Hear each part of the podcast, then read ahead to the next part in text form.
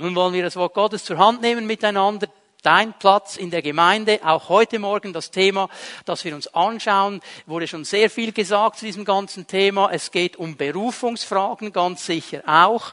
Ich möchte noch einmal darauf hinweisen, es gibt verschiedene Ebenen von Berufung. Es gibt eine allgemeine Berufung. Das sind die Dinge, die alle Christen etwas angehen. Also jeder, der sagt, ich gehöre Jesus, ich habe mein Herz geöffnet für ihn, du bist in dieser allgemeinen Berufung drin. Einer dieser Bereiche ist zu dienen in der Gemeinde, zu dienen mit den Gaben, die Gott geschenkt hat. Hier brauchst du keine spezielle Berufung mehr, die hast du schon bekommen durch das Wort Gottes und darum sprechen wir auch über diese Themen. Natürlich gibt es dann die spezifische Berufung, das sind in der Regel die Menschen, die von Gott her gerufen werden, ihre Berufung zum Beruf zu machen. Das sind einige, das sind nicht alle, aber wir müssen hier klar teilen und einsehen und verstehen, Allgemeine Berufung bedeutet auch, ich habe eine Aufgabe, ich habe Gaben, ich habe Talente von Gott und die darf ich einsetzen, um andere Menschen zu segnen. Darüber wollen wir sprechen.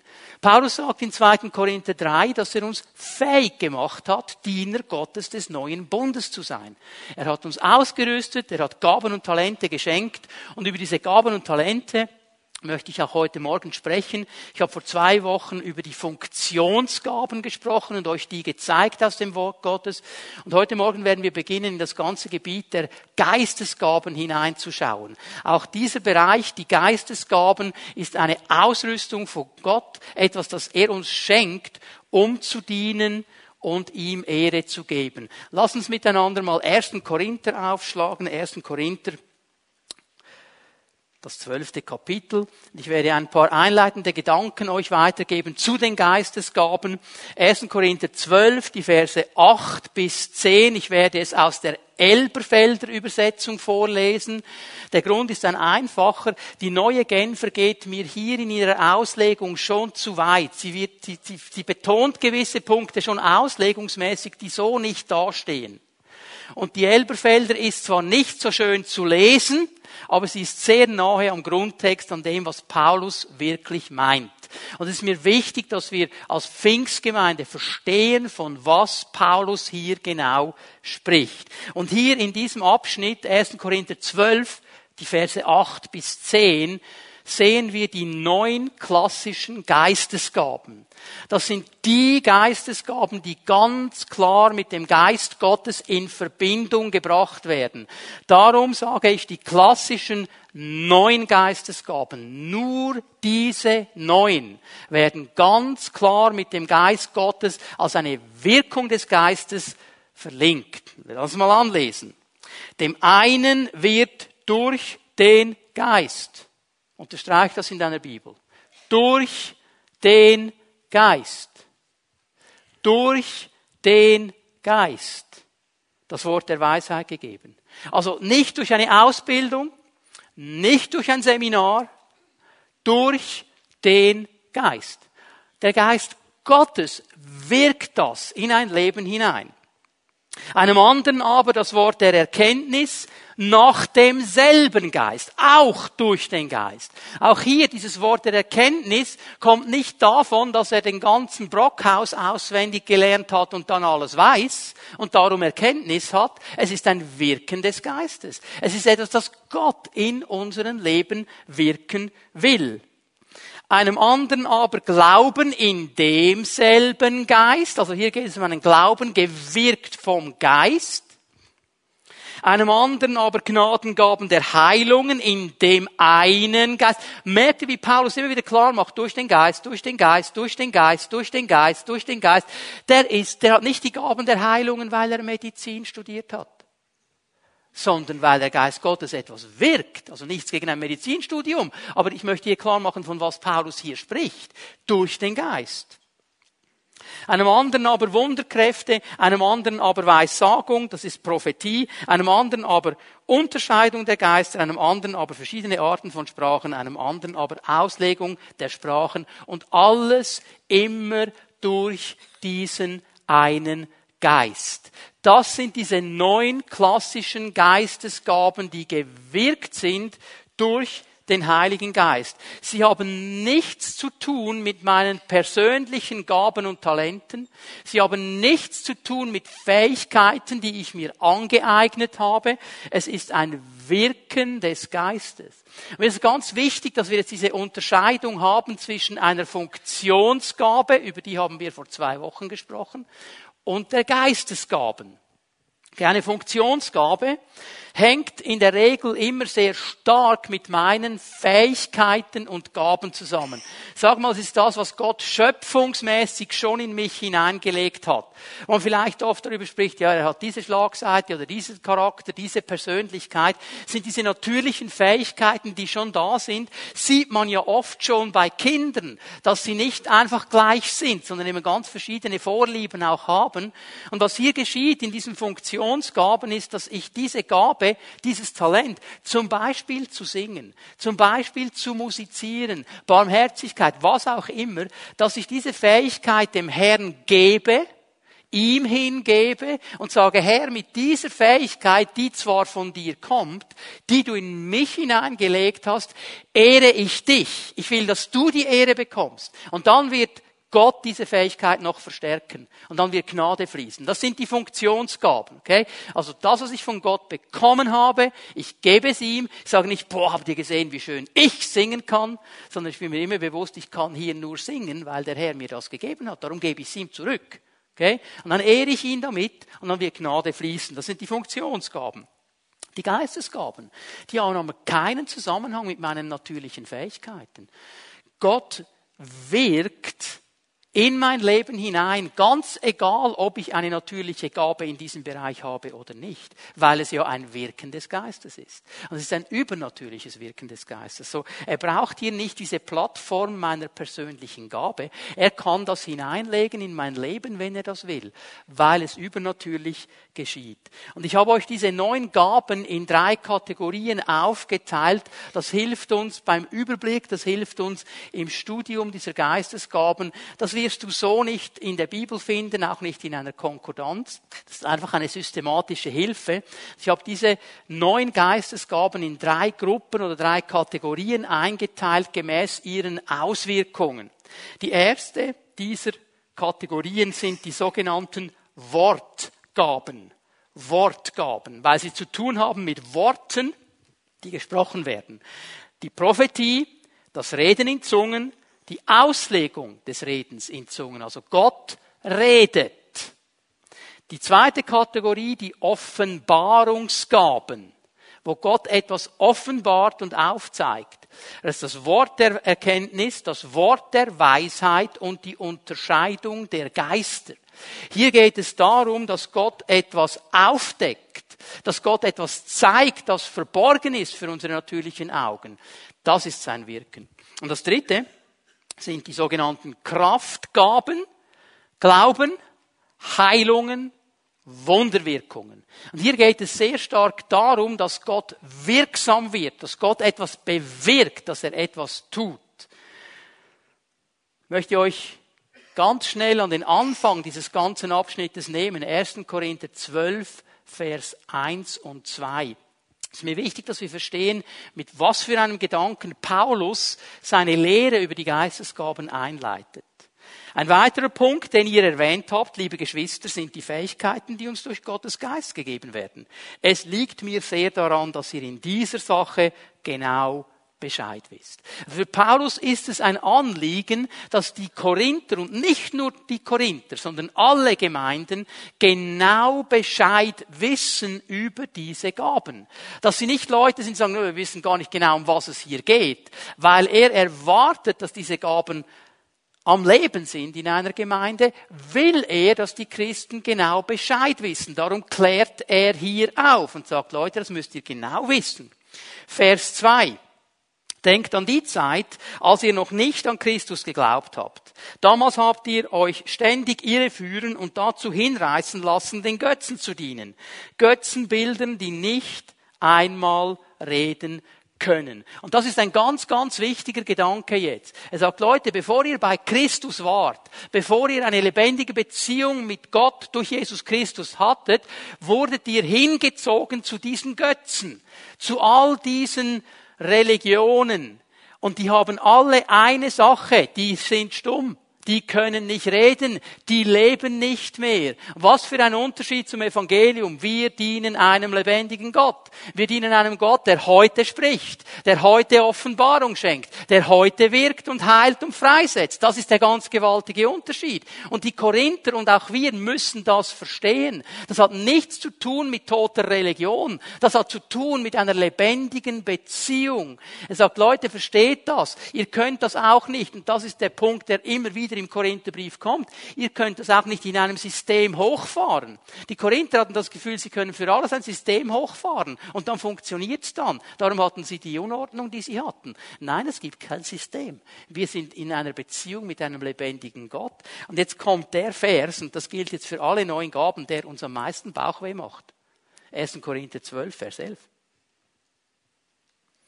Das alles, also all diese neuen Gaben, die drei Wortgaben, die drei Offenbarungsgaben, die drei Kraftgaben. Alle neun Gaben ist das Werk ein und desselben Geistes. Es ist der eine Geist, der das wirkt in uns. Und jetzt kommt das, was schwierig ist für uns.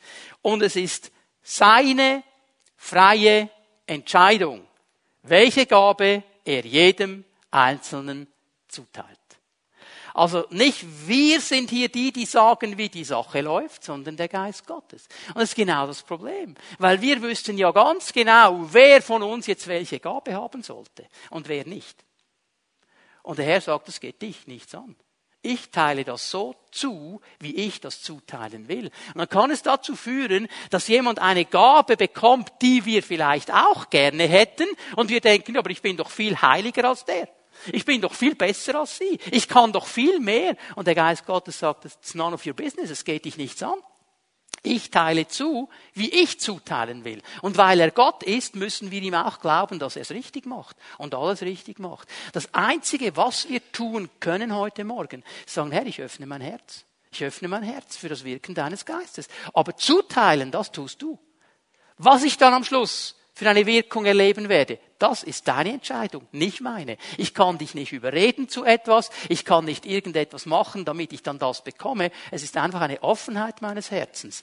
Brauch mich so, wie du mich gebrauchen willst. Und bevor ich jetzt weitergehe und mir die Wortgaben mit euch zusammen anschaue, möchte ich ein paar Dinge noch einmal ganz klar machen, weil es mir wichtig, dass wir das verstehen. Wir können uns heute Morgen und auch in den nächsten Predigten nur einen groben Überblick verschaffen. Ich kann nicht alles erklären und belehren, was die Bibel über die Geistesgaben zu sagen hat in diesen Botschaften. Also ich kann nur an der Oberfläche kratzen.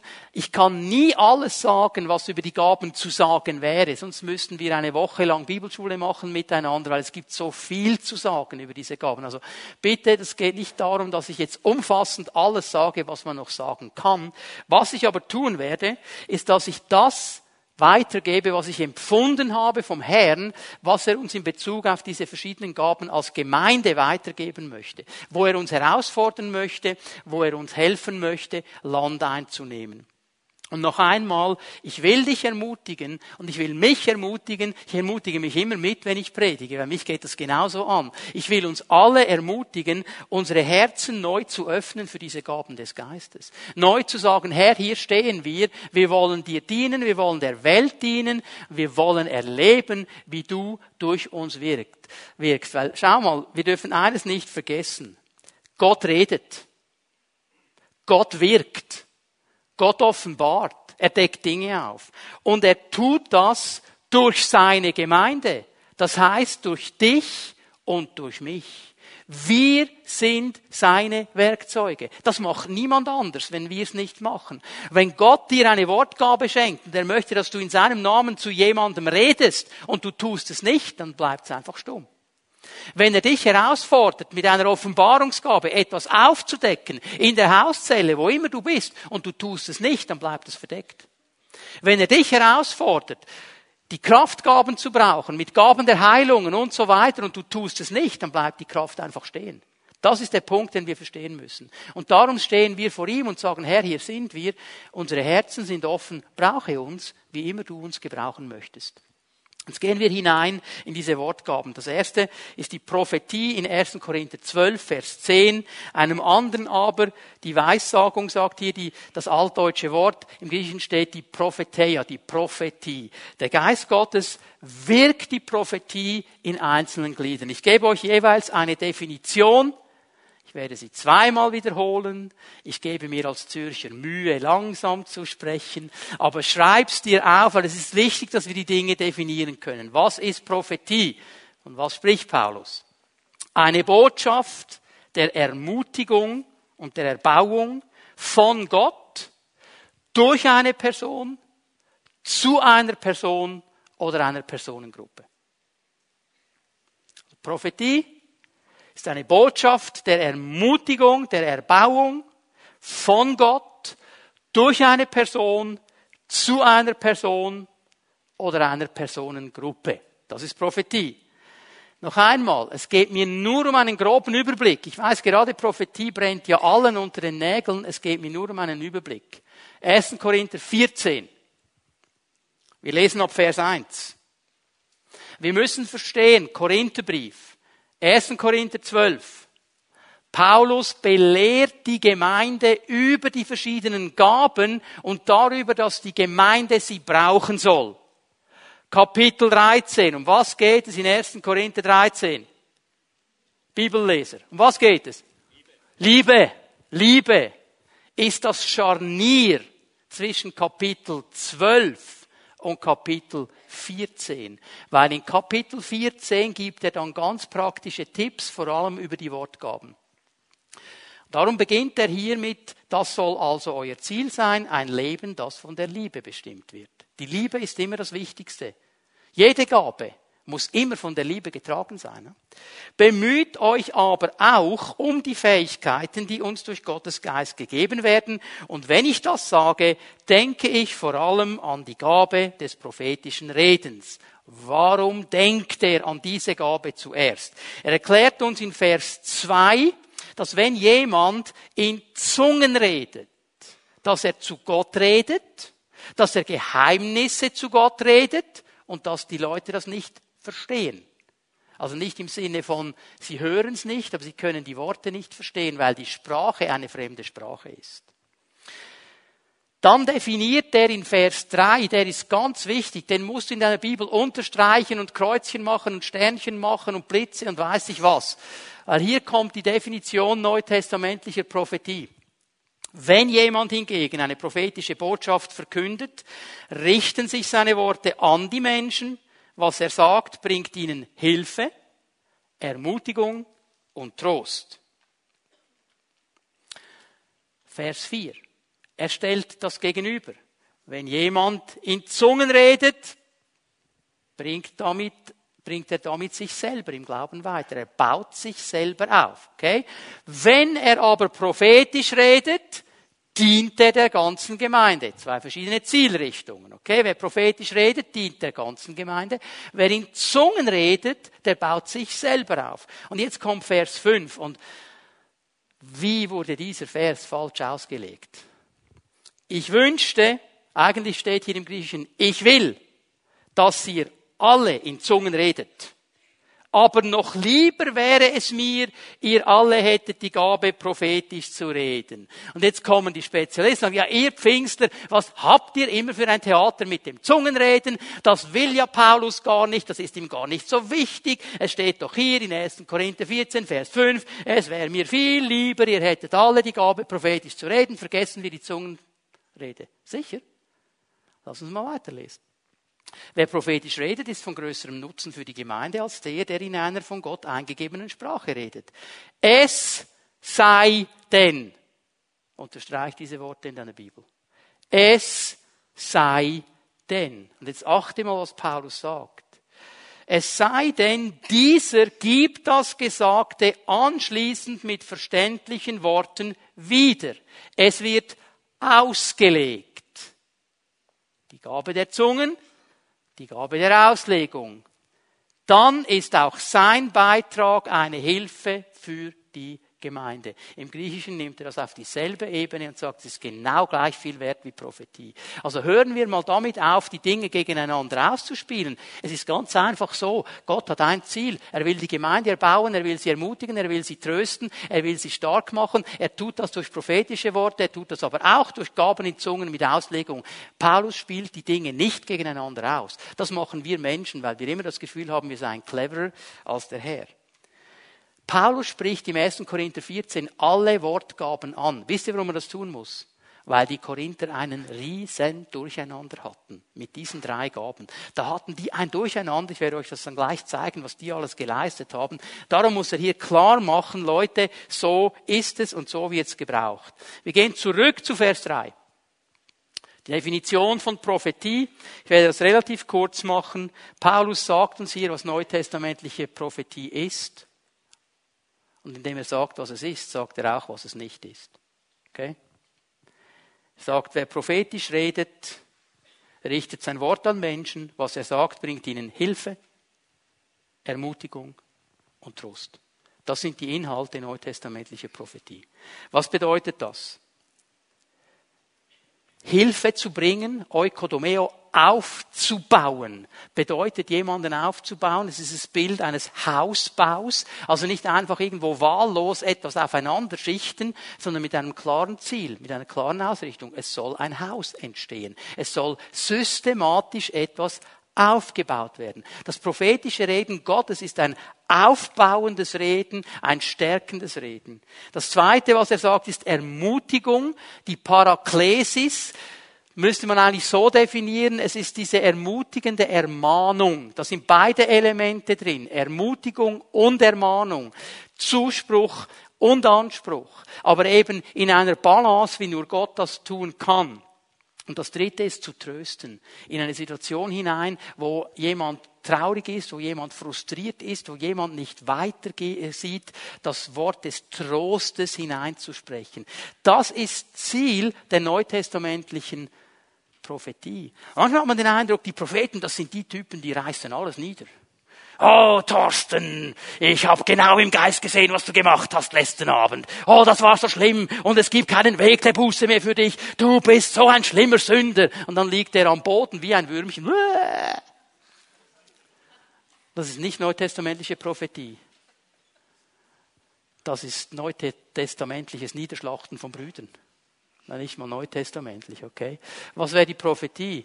Thorsten, der Herr hat mir Dinge gezeigt und da sind Dinge nicht in Ordnung. Und er möchte dich ermutigen, den Weg der Buße zu gehen. Ich werde dir dabei helfen. Das ist diese ermutigende Ermahnung, ihn bei der Hand zu nehmen und vorwärts zu bringen. Das ist das Ziel Gottes. Das ist das Ziel Gottes mit der Gemeinde. Nicht Leute fertig zu machen, sondern aufzubauen, zu stärken, Dinge klar anzureden, ermutigende Ermahnung, aber nicht jemanden fertig zu machen. Das ist das Ziel der neutestamentlichen Prophetie. Und übrigens, Lass mich das auch noch gleich sagen. Ähm, nicht jeder, der einmal mit der Gabe der Prophetie dient, ist dann automatisch gleich ein Prophet. Okay? Das ist unsere Idee, die wir manchmal haben. Da teilt Gott mal etwas zu und dann ist er sofort Prophet, geht sofort am nächsten Tag zum Copyshop, lässt sich tausend Visitenkarten drucken, wo drauf steht, ich bin der Prophet so und so. Das ist Quark. Das hat nichts damit zu tun. Die Dienstgabe des Propheten, das ist etwas, was von Jesus berufen wird und von der Gemeinde erkannt wird. Nicht, weil du einmal ein prophetisches Wort hattest, gehst du herum und sagst, ich bin der große Prophet so und so. Das ist Rabbisch. Das ist das, was wir Menschen gerne haben. Das ist nicht das, was das Neue Testament uns lehrt. Ich möchte euch ein paar Bibelstellen dazu noch geben, weil ich merke, die Prophetie ist so ein Riesenthema geworden in den Gemeinden. So viele Menschen gieren nach Prophetie, sie suchen prophetische Worte und lechzen danach. Jemand hat mir mal gesagt, ja, war ein cooler Gottesdienst, aber was gefehlt hat, waren die prophetischen Eindrücke. Da war kein prophetischer Geist. Hallo? Und die Predigt. Hat die nicht aufgebaut? Hat die nicht ermutigend ermahnt? Hat die nicht getröstet? Ja, warum ist es dann keine Prophetie? Hat der, der gepredigt hat, nicht gebetet, was er sagen soll vorher? Wir müssen unsere Bilder ein bisschen abwürgen, die wir manchmal haben. Nur wenn einer kommt, der komisch aussieht, macht, dann ist es Prophetie. Vergiss es. Vergiss es. Römer 12, Vers 6. Schau mal, wie Paulus hier die Dinge klar macht. wenn jemand die Gabe des prophetischen Redens hat, ist es seine Aufgabe, sie in Übereinstimmung mit dem Glauben zu gebrauchen. Das ist eine ganz, ganz interessante Aussage. Er soll die prophetische Gabe in Übereinstimmung mit dem Glauben gebrauchen. Was heißt das? Es sind zwei äh, ähm, große Dinge, die Paulus hier klar machen will. Einmal ist jede Prophetie immer in der Linie des Glaubens, das heißt in der Linie des Wortes Gottes. Ist in dem drin, was Gott uns als Glaubensinhalte in seinem Wort gibt. Also wenn jemand kommt und sagt, ja, ich weiß schon, dass das Wort Gottes sagt, wir sollen so und so, aber der Herr hat mir gesagt, ich sei die Ausnahme, vergiss es, das ist nicht Prophetie. Das ist eine fromme Ausrede, wieso du weiter sündigst. Das ist es, ja. Ist nichts anderes. Ist nicht Prophetie, vergiss den. Ist mir egal, wie der Prophet heißt, der dir das gesagt hat. Wenn er dem Wort Gottes widerspricht, ist er kein Prophet Gottes. Amen. In der Linie des Glaubens. So wird Prophetie weitergegeben. Wenn es nicht mit dem Wort übereinstimmt, vergiss es. Und das Zweite, und das ist das Interessante daran, es muss auch in Übereinstimmung mit dem persönlichen Glauben sein. Mit meinem persönlichen Glauben. Was heißt das? Ich darf nicht über das hinausgehen, was Gott mir sagt was ich weitergeben soll. Und das ist die ganz, ganz große Gefahr in der heutigen Zeit, auch in vielen charismatischen Gemeinden, dass so viele Christen gierig sind auf eine Prophetie, dass sie den, der mal dient mit solchen Gaben, richtig gehend unter Druck setzen. Mir auch noch was, mir auch noch was, mir auch noch was, mir auch noch was. Und er ist dann in der Tendenz drin, etwas zu sagen, was so Gott nicht gesagt hat. Noch etwas anzuhängen, was Gott gar nicht gesagt hat. Und er versucht dann noch auf die Situation einzugehen, als wäre er selber Gott. Schau mal, ich kann jedem von euch eine Prophetie geben. Kein Problem. Kein Problem. Simon. Der Herr sagt dir, dass er dich lieb hat. Du bist sein Freund. Du bist nicht ein Sklave. Jasmin. Der Herr sagt, wenn du auf ihn harrst, wenn du auf ihn vertraust, bekommst du neue Kraft und du wirst dich aufschwingen mit Adlersflügeln. Daniela, was sagt der Herr dir? Wenn du nicht im Kreis der Sünder sitzt, wirst du Frucht bringen. Halleluja. Jetzt kann ich die prophetische Show durchziehen. Weißt du was? Steht alles im Wort Gottes. Johannes 15, Jesaja 42, Psalm 1. Hat Gott mir das gesagt? Es steht im Wort Gottes. War es falsch? Nein. Aber war es der Impuls Gottes, das jetzt so zu sagen in die Situation hinein? Und hier geschehen viele Fehler, wenn Menschen und Propheten dann nicht in ihrem Glauben bleiben. Ich sag's mal so. Zu viel Mensch, zu wenig Gott. Sie gehen einfach noch ein bisschen weiter. Liebe Geschwister, ist eine Gefahr, weil dann sage ich nicht mehr, was Gott sagt. Wie der, der aufgestanden ist. So spricht der Herr. Liebe Gemeinde, so wie Noah vor dem Roten Meer stand und es geteilt hat, werde ich mit euch sein. Da hat er sich hingesetzt. Nach zwei Minuten steht er auf. So spricht der Herr. Ich habe mich vorhin geirrt. Es war Mose, nicht Noah. Zu viel Mensch, zu wenig Gott. Solche Dinge geschehen. Da müssen wir aufpassen, weil wir gehen hier in einen Bereich hinein, der für Gott sehr wichtig ist, der aber auch sehr gezogen wird von anderen Geistern. Es ist mir ganz wichtig, dass wir das verstehen. Darum gibt Paulus Anweisung, weil die Korinther hatten hier einen Durcheinander. Das waren Gnostiker hoch drei und Obercharismatiker. 1. Korinther 14, Vers 29. Wie steht es mit den prophetischen Reden? Von denen, die diese Gabe haben sollen, ebenfalls nur zwei oder drei das Wort ergreifen. Nur zwei oder drei. Okay, warum? Alles andere wäre Overload. Wäre zu viel. Okay? Paulus gibt hier eine klare Struktur vor.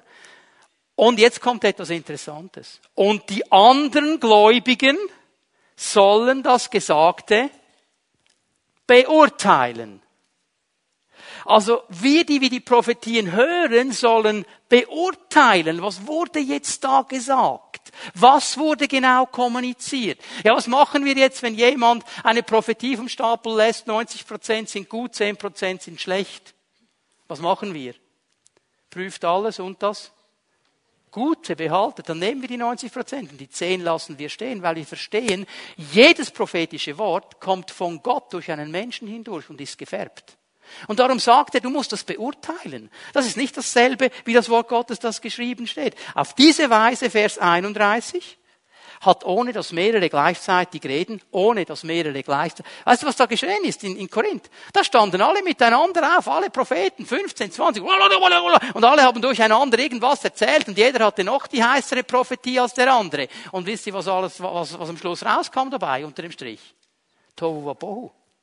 Durcheinander. Weil so viele geredet haben, dass du gar nicht mehr klar mitbekommen hast, wer hat jetzt was gesagt und wem hat es gesagt. Und dann sagt er schön nacheinander zwei oder drei, nicht alle miteinander. Warum? So dass dann alle etwas lernen und alle ermutigt werden. Darum geht es dem Herrn. Er will belehren, er will ermutigen, er will aufbauen, er will stärken durch Prophetie. Darum haben wir hier auch eine gewisse Ordnung drin. Vers 32, ganz wichtig, Propheten stehen schließlich nicht unter dem Zwang, reden zu müssen wenn sie eine prophetische Botschaft empfangen. Es ist nie ein Zwang von Gott. Und wenn du sagst, ich kann nicht anders, ich bin gezwungen zu reden, dann hast du ein anderes Problem. Weil der Geist Gottes zwingt nie. Dann würde ich mal ganz lieb fragen, was für ein Geist zwingt dich dazu was? Weil der Geist Gottes zwingt nie. Weißt du, was das große Thema sein muss, wenn ich ein prophetisches Wort empfange, dass ich zum Herrn sage, Herr, erste Frage, ist es für mich oder ist es für alle? Ist es für jemand spezifisch? Wohin geht das Wort jetzt? Ist es für mich oder ist es für jemand anderes? Das erste, was ich mich frage. Und das zweite, meine Frage ist, Herr, jetzt? Ist es jetzt dran? Ist es jetzt dran? Oder muss ich noch warten? Der Herr hat mir manchmal schon gesagt, du wartest noch. Ist noch nicht dran. Und zwei Wochen später warst du dann dran. Okay? Ich bin nie unter einem Zwang ein paar Dinge zur Prophetie. Lass uns zur Gabe der Zungenrede gehen. Jetzt wird spannend, auf das haben alle gewartet, oder? Zungenrede, das große Thema. Im selben Vers, 1. Korinther 12, Vers 10, verschiedene Arten von Sprachen, von Zungen. Was ist die Gabe der Zungenrede? Ich gebe euch auch hier eine Definition. Eine Botschaft von Gott in einer Sprache, die der Person, die die Botschaft übermittelt, nicht bekannt ist. Ich sage es noch einmal. Eine Botschaft von Gott in einer Sprache, die der Person, die die Botschaft übermittelt, nicht bekannt ist. Wir bleiben in 1. Korinther 14 und wir sehen in Vers 2 etwas Interessantes. Wer in diesen Sprachen redet, richtet sein Wort nicht an Menschen, sondern an Gott. Gott versteht alles. Okay? Er versteht auch diese Sprache. Aber es geht hier mal zuerst um eine Sprache, die niemand versteht. Die niemand versteht. Und es ist ganz wichtig hier, und wenn du nur diese nächsten zehn Minuten von der Predigt mitnimmst vom heutigen Sonntag, dann hast du das Wichtigste mitgenommen. Das ist das, was ich mir am liebsten wünschen würde, dass ihr das alle echt mitnehmt und versteht. Dass es nämlich im Neuen Testament verschiedene Ebenen der Zungenrede gibt. Nicht nur eine. Es gibt verschiedene. Und hier geschieht oft dann der Durcheinander. Ich gebe euch das ganz schnell mal wieder. Äh, Apostelgeschichte 2, das Sprachwunder oder das Pfingstwunder. Was ist da genau geschehen? Die Jünger waren zusammen am Pfingsten. Der Heilige Geist ist auf sie gefallen. Sie hatten diese Feuerflammen und sie haben angefangen, in Sprachen zu reden, die sie nicht verstanden haben, die sie nicht gelernt haben, die aber die umstehenden Völker verstanden haben. Jerusalem war voll von Pilgern am Pfingsten, alle waren da und die sprachen verschiedene Sprachen. Und ihr habt ja die Aufzählung in Apostelgeschichte 2, all diese verschiedenen Dialekte, die die Jünger gesprochen haben. Sie selber haben diese Sprache nie gelernt, haben aber durch einen Impuls des Heiligen Geistes diese Sprache gesprochen und die umstehenden Nationen haben das verstanden. Und sie haben realisiert, hier wird in meiner Muttersprache, hier werden die großen Taten Gottes proklamiert. Das geschieht hier. Die haben das verstanden. Man nennt das Xenoglossolalie, also eine Zungenrede, die verstanden wird von den Umstehenden. Verschiedene Völker. Und dann gibt es die Gabe der Zungen. Und das ist eine andere Ebene jetzt. In dieser Geistesgabe der Zungenrede. Da geht es darum, dass ich in einer unbekannten Sprache etwas ausspreche, die von niemandem verstanden wird. Von keinem Anwesenden. Die wird nicht verstanden. Niemand versteht es, sagt Paulus. Das heißt, manchmal sagen sie, ah, das ist vielleicht irgendwie eine Urwaldsprache aus einem Stamm im tiefsten Afrika, im Urwald, vielleicht so eine für uns unbekannte. Und dann ist zufälligerweise an diesem Sonntag, wo die Christina in dieser Sprache spricht durch den Heiligen Geist, noch der Bruder Josef da aus diesem Stamm in Afrika und er versteht das und übersetzt es dann. Vergiss es. Das ist nicht das, von was die Bibel hier spricht. Es ist eine unbekannte Sprache. Denn, wenn das nämlich so laufen würde, bräuchten, hätten wir keine Auslegung, sondern eine Übersetzung. Paulus sagt, es braucht die Gabe der Auslegung. Es ist eine Sprache, die niemand versteht. Ich denke, es ist vielleicht nicht mal eine weltliche Sprache. Es ist eine übernatürliche, geistliche Sprache. Paulus erwähnt doch so etwas von Engelszungen.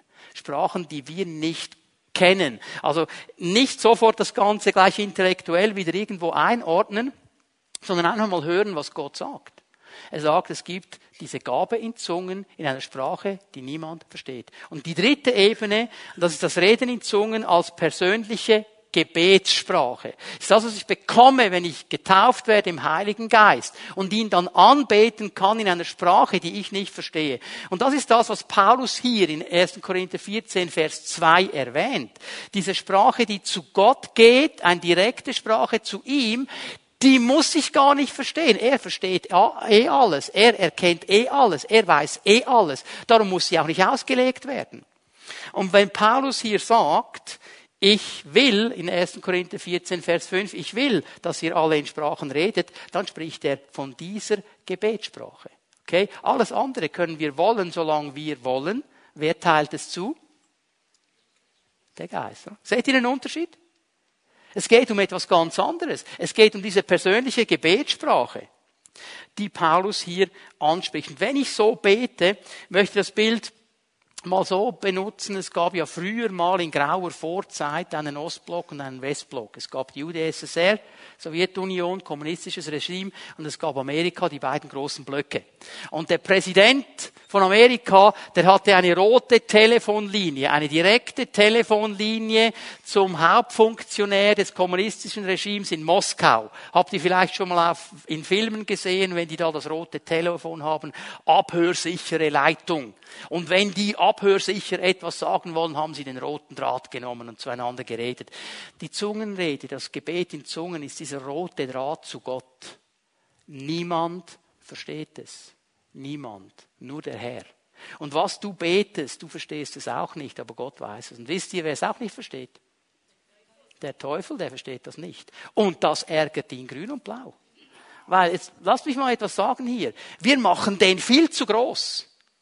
Ist uns bewusst, dass der Teufel nicht allwissend ist? Der ist nicht allwissend. Wenn er allwissend wäre, hätte er sich nie auf die Geschichte mit Hiob eingelassen. Weil er nämlich gewusst hat, ich kann mit Hiob machen, was ich will, Hiob wird Gott treu bleiben. Er hätte das nie gemacht. Er ist auch nicht allgegenwärtig. Auch das lernen wir aus dem Hiob-Buch, weil Gott sagt ihm, hey, woher kommst du, Satan? Der sagt, ich bin umhergestreift auf der ganzen Erde um zu schauen, was abgeht. Er war nicht überall gleichzeitig, er hat sich bewegt. Und er ist auch nicht allmächtig. Das ist nur Gott.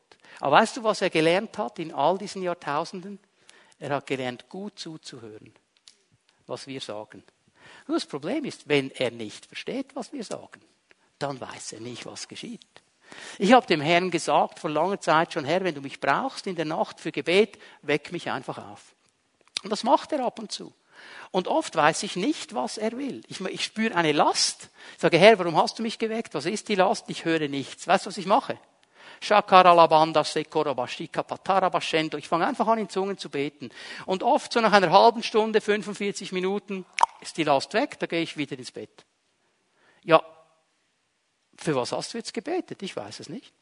Aber der Herr weiß es. Und als die Last weg war, manchmal sagt er mir, bete für diese Familie, bete für diese Krankheitssituation, bete für diese Ehe. Dann bete ich in meiner normalen Sprache für diese Situation, bis die Last weg ist und dann gehe ich wieder schlafen.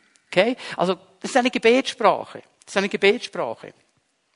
Paulus musste hier aber korrigierend eingreifen bei den Korinthern, weil sie das nicht gecheckt haben. Schaut mal, 1. Korinther 14, Vers 27. Was ist jetzt bei diesem Reden in Sprachen zu beachten?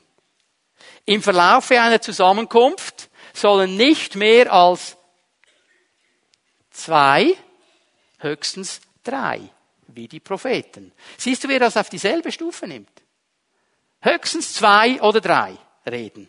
Und zwar, schau mal, nacheinander, nicht gleichzeitig.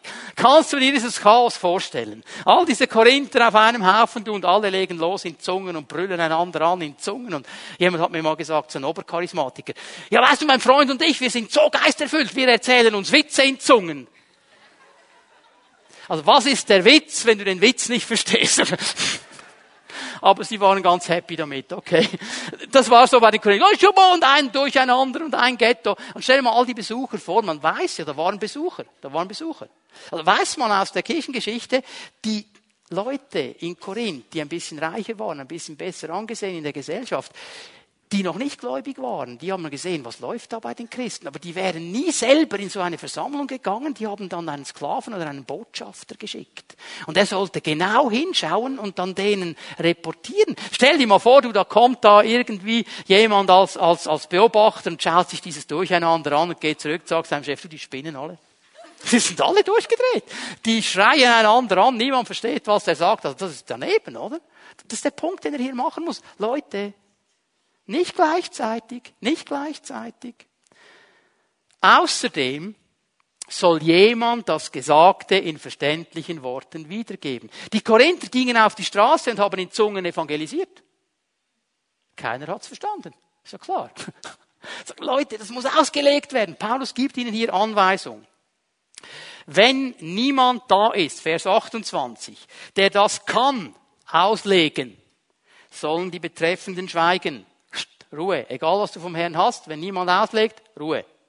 Es gibt nur Durcheinander, okay?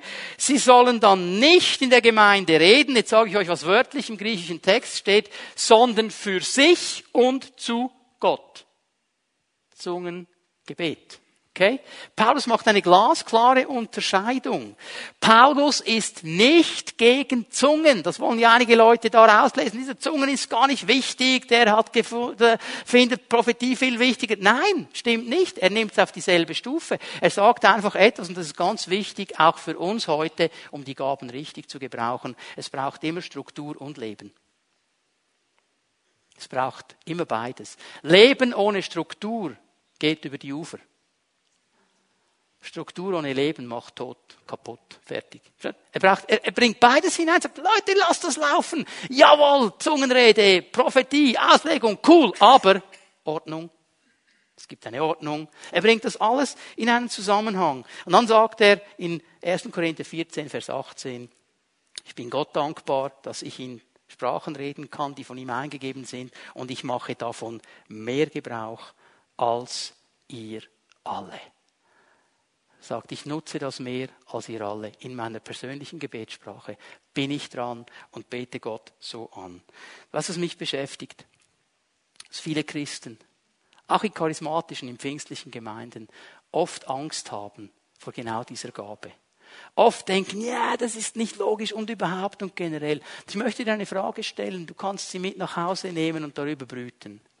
Warum sollten wir Angst haben vor einem Geschenk, das Gott uns gibt? Er hat uns so sehr geliebt und liebt uns, dass er seinen einzigen Sohn für uns gab. Warum sollten wir Angst haben von etwas, das er uns schenkt? Lass dich herausfordern vom Herrn. Ich muss etwas sagen über die Gabe der Auslegung. Das ist die dritte der Wortgaben, die wir uns noch anschauen. Und hier geht es um eine Auslegung. Okay? Ich werde es auch definieren die Auslegung des Gedankens oder des Anliegens einer Botschaft in Zungen. Die Auslegung des Gedankens oder des Anliegens einer Botschaft in Zungen.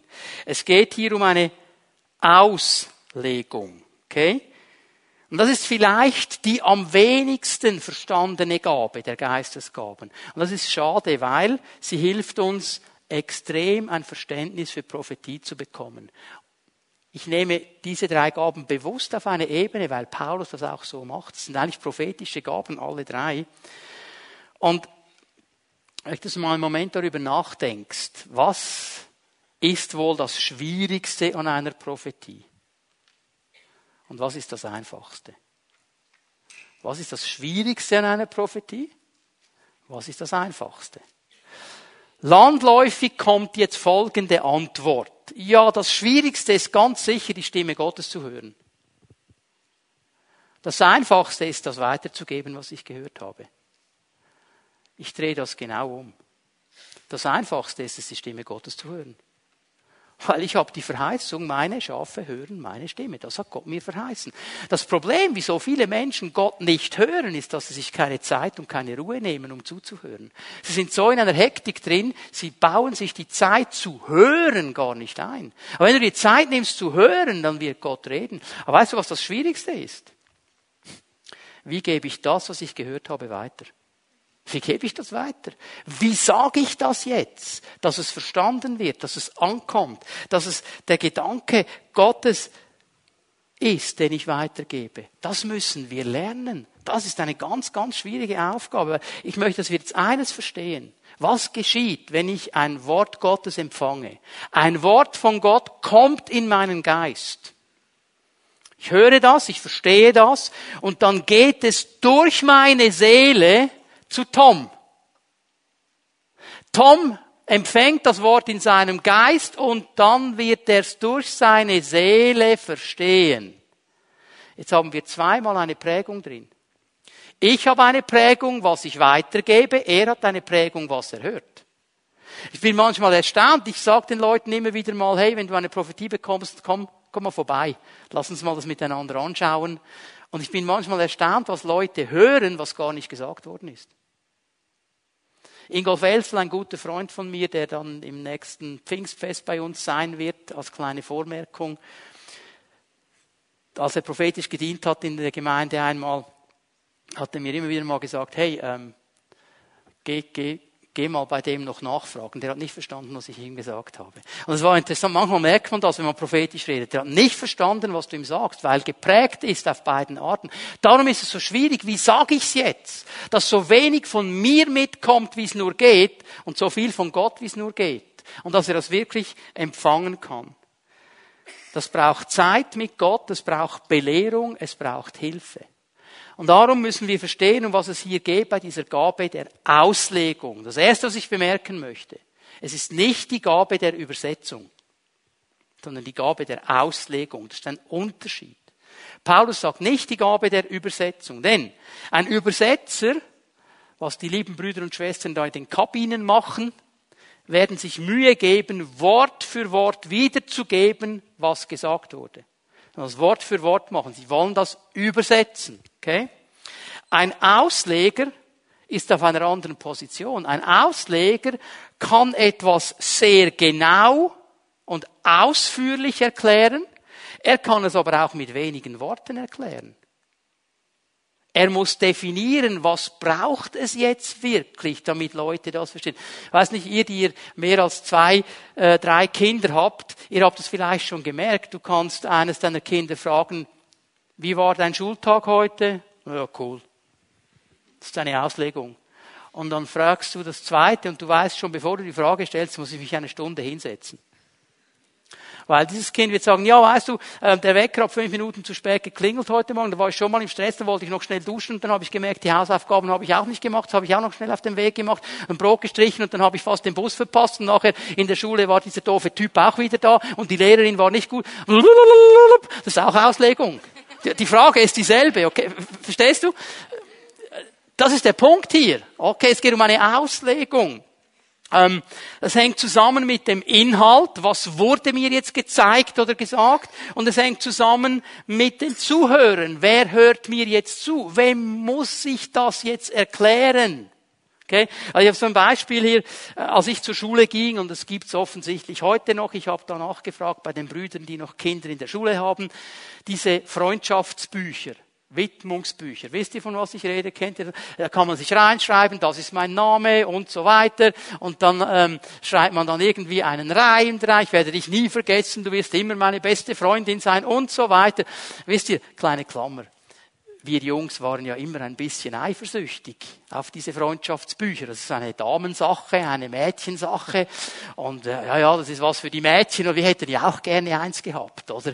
Wo unsere Freunde reinschreiben, du wirst immer mein Freund sein, so à la Winnetou, Old Shatterhand und so. Haben wir natürlich nie gemacht, okay? Und ähm, heute ist es nicht mehr aktuell, heute gibt's Facebook.